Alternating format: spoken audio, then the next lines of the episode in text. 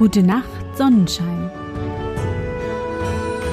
Der märchenhafte Podcast für kleine und für große Leute. Hallo, mein Sonnenschein. Wie war dein Tag heute? Was hast du heute Schönes erlebt? Mein Name ist Anne und ich begrüße dich zur siebten Folge meines Märchenpodcasts. Lass uns in die wunderbare Welt der Märchen reisen und gemeinsam entdecken, was die Helden und Prinzessinnen auf ihren Abenteuern erleben. Bist du bereit? Dann kuschel dich fest in deine Bettdecke, nimm dein Lieblingskuscheltier in den Arm und wenn du magst, schließe die Augen und folge mir ins Märchenland.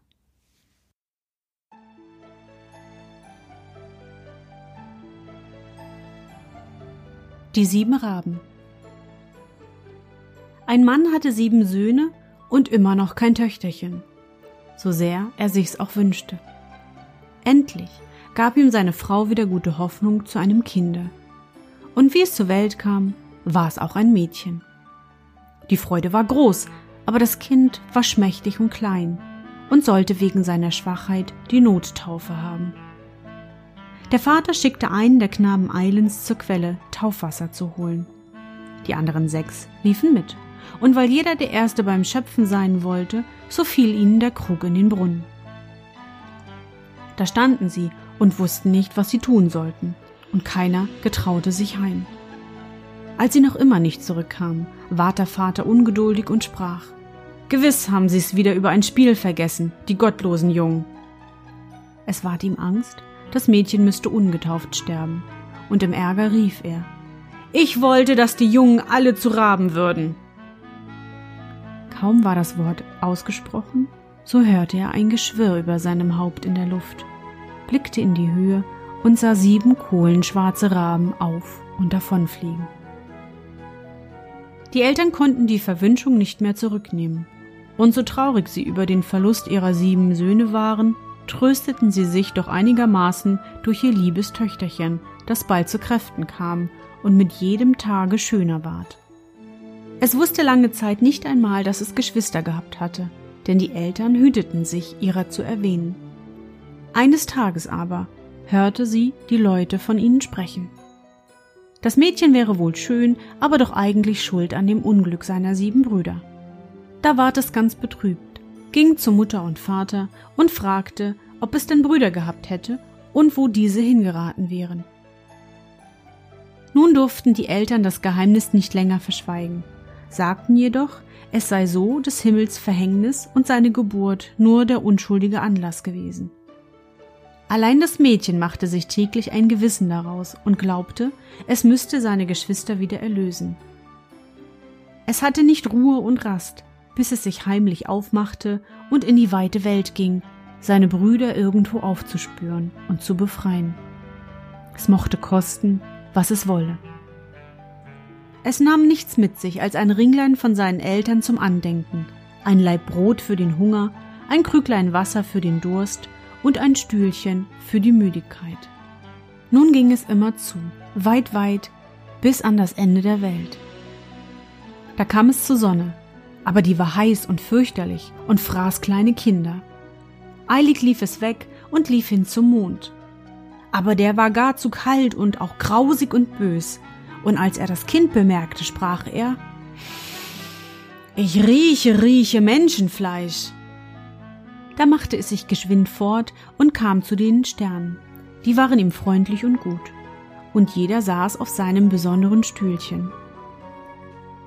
Der Morgenstern aber stand auf, gab ihm ein Hinkebeinchen und sprach Wenn du das Beinchen nicht hast, kannst du den Glasberg nicht aufschließen, und in dem Glasberg, da sind deine Brüder. Das Mädchen nahm das Beinchen, wickelte es wohl in ein Tüchlein und ging wieder fort, solange, bis es an den Glasberg kam. Das Tor war verschlossen, und es wollte das Beinchen hervorholen. Aber wie es das Tüchlein aufmachte, so war es leer. Es hatte das Geschenk der guten Sterne verloren. Seine Brüder wollte es erretten und hatte keinen Schlüssel zum Glasberg.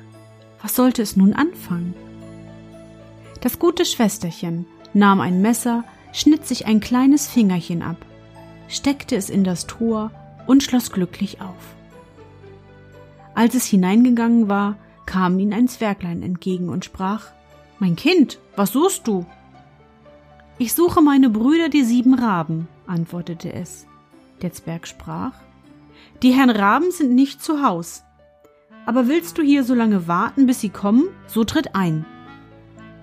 Da trug das Zwerglein die Speisen der Raben herein, auf sieben Tellerchen und in sieben Becherchen. Und von jedem Tellerchen aß das Schwesterchen ein Bröckchen, und aus jedem Becherchen trank es ein Schlückchen. In das letzte Becherchen aber ließ es das Ringlein fallen, das es mitgenommen hatte. Auf einmal hörte es in der Luft ein Geschwirr und ein Gewehe. Da sprach das Zwerglein, Jetzt kommen die Herrn Raben heimgeflogen.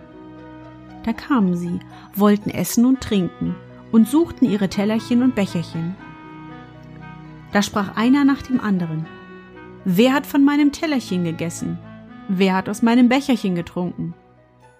Das war eines Menschenmund gewesen. Und wie der siebente auf dem Grund des Bechers kam, rollte ihm das Ringlein entgegen. Da sah er es an und erkannte, dass es ein Ring von Vater und Mutter war und sprach, Gott gebe, unser Schwesterlein wäre da, so wären wir erlöst. Wie das Mädchen, das hinter der Türe stand und lauschte, den Wunsch hörte, so trat es hervor, und da bekamen alle die Raben ihre menschliche Gestalt wieder. Und sie herzten und küssten einander und zogen fröhlich heim.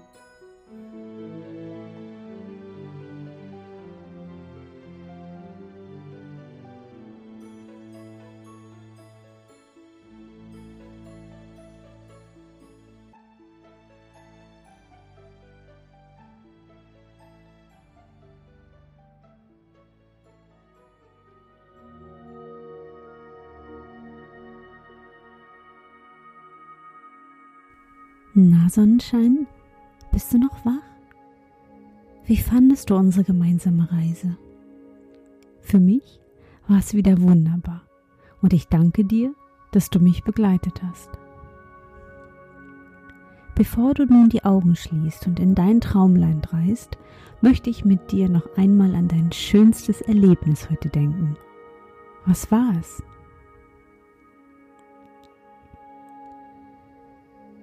Vielleicht bist du heute ganz allein zur Schule gegangen oder bist sogar allein Bus gefahren.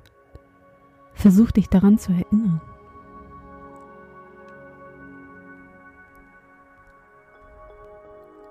Und ein tolles Gefühl, nicht wahr? Mach weiter so, Sonnenschein. Und nun, gute Nacht, Sonnenschein. Schlaf gut und träum was Schönes. Wir hören uns bald wieder.